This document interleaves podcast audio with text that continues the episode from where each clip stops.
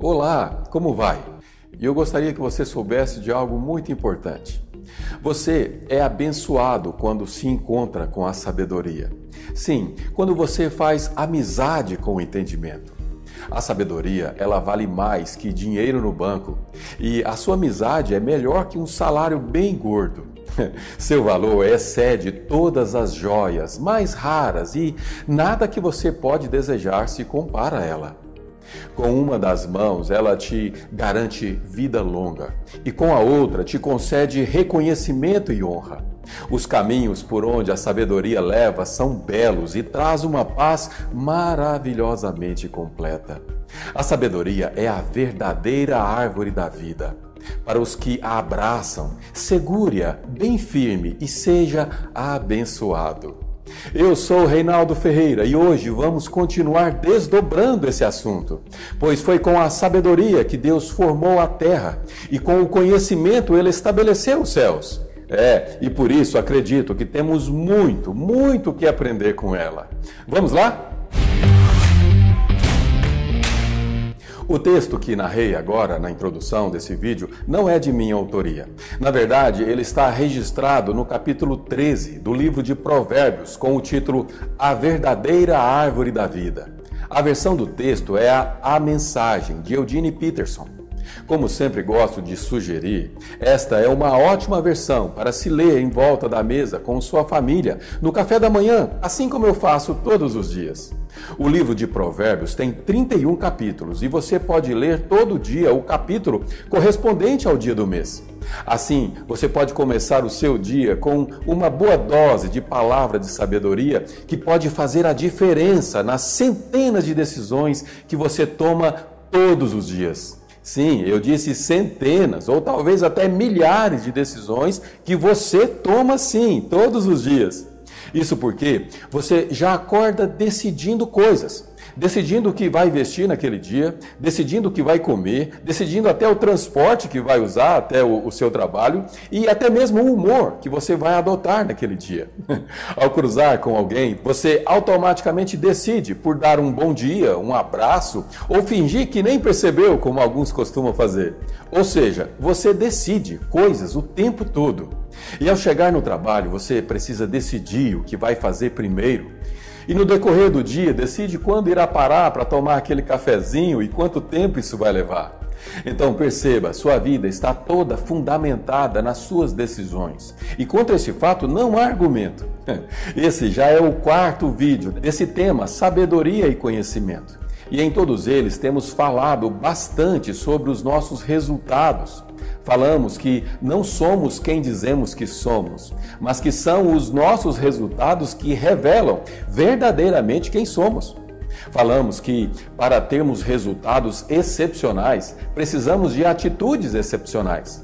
Falamos também que, através dos nossos resultados, encontramos pistas que revelam nossas atitudes de sucesso ou denunciam uma vida de fracassos. E afinal, o que são resultados senão a consequência das atitudes em que algum momento decidimos tomar?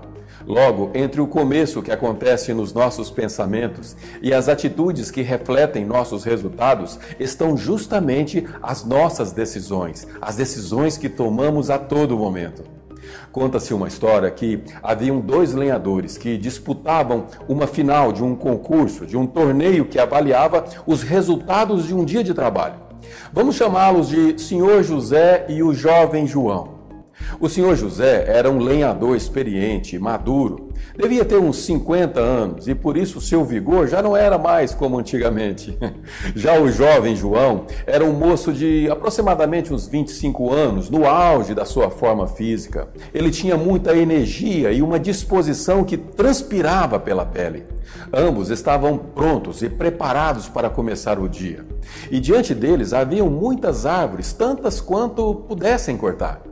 Os jurados estavam apostos, com suas cadernetas na mão, prontos para registrar cada árvore cortada por aqueles dois grandes finalistas.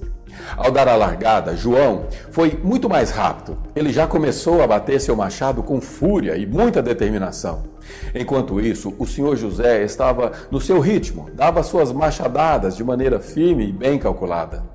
O João continuava ali, na mesma cadência, incansavelmente, batendo seu machado no mesmo ritmo sem descansar. O senhor José, depois de algum tempo, sentou-se num dos troncos calmamente embaixo de uma sombra e, depois de beber água, molhou seu machado e começou a amolá-lo bem devagar.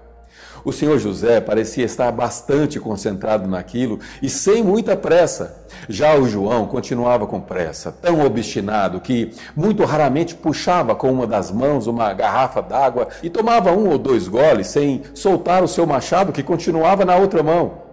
No final da tarde, o senhor José, mesmo no ritmo dele, parecia estar bem cansado.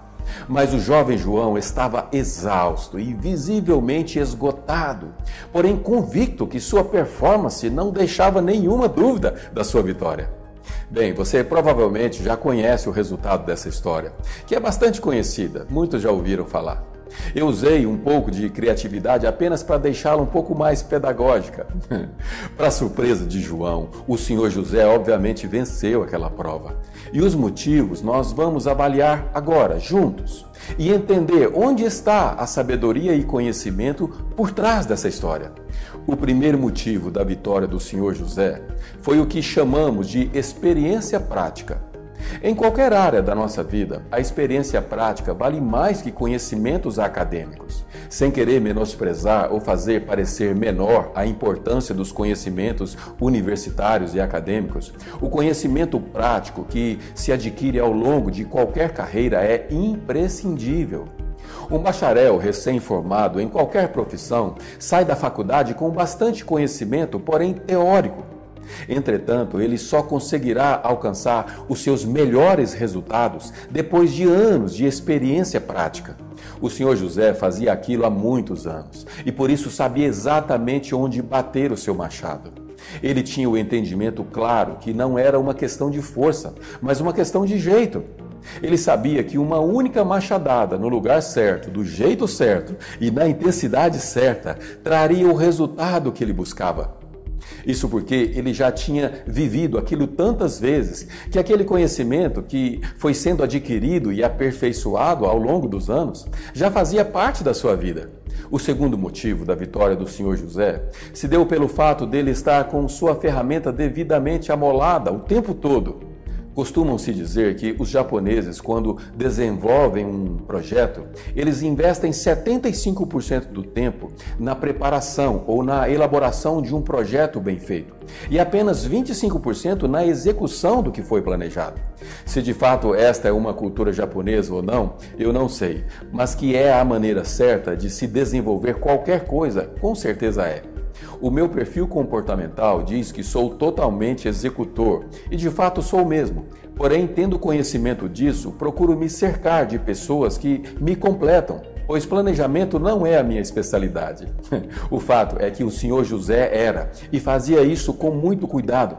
E claro, entendimento da importância que tinha em manter seu machado sempre afiado. Quantas vezes estamos tão concentrados nas nossas tarefas diárias, quase que automáticas, e nos esquecemos que precisamos parar para analisar as circunstâncias ao nosso redor e fazermos ajustes nos detalhes.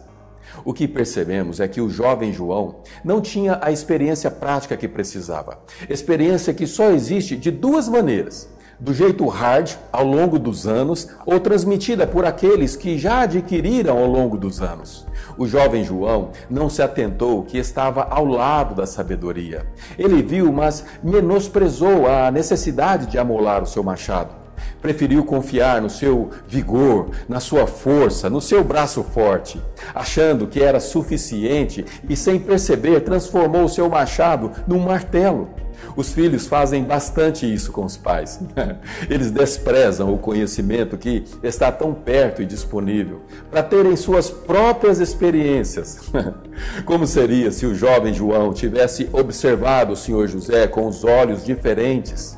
Se tivesse aprendido apenas utilizando a técnica do observador que aprendemos nessa série? Através das atitudes do senhor José, ele teria absorvido anos de experiência apenas aceitando o conhecimento. E aqui está talvez o maior ensinamento dessa história. o entendimento que a sabedoria está batendo a sua porta. Ela grita, ela chama, chama e você muitas vezes a despreza, faz pouco caso dela. O jovem João, cheio da sua verdade absoluta, achava que já sabia tudo o que precisava. O conhecimento estava ali, do seu lado, e ele nem percebeu. Achava que ele estava pronto. Aliás, definição de prepotência, ou seja, achar que já pode. Como seria se João, com todo o seu vigor e determinação, tivesse a sabedoria e o conhecimento do Senhor José?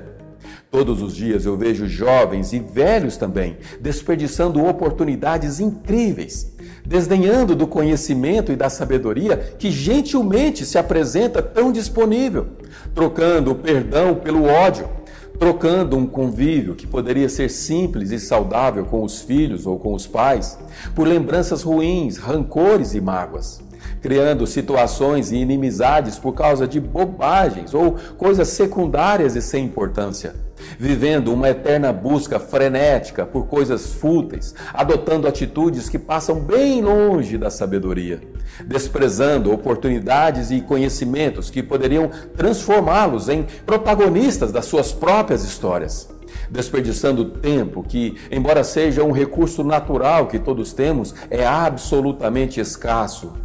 Então reflita novamente comigo as palavras referentes à verdadeira árvore da vida que lemos no início. A sabedoria vale mais que dinheiro no banco, e sua amizade é melhor que um salário bem gordo.